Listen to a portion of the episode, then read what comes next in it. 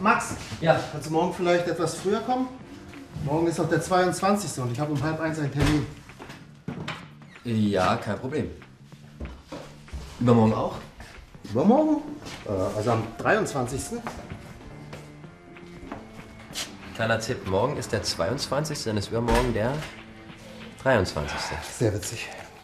Äh, nein, übermorgen habe ich mittags keine Termine, nur morgen. Okay, ähm, aber denkst du dran, vom 1. bis zum 7. November habe ich nochmal Frühdienst?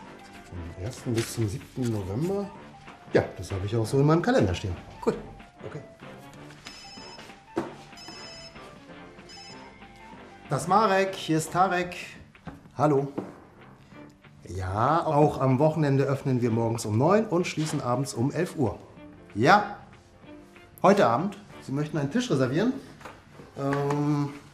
Um Viertel vor sieben.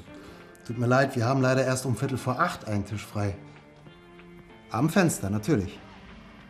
Alles klar. Okay, wir freuen uns auf Sie. Danke. Auf Wiederhören.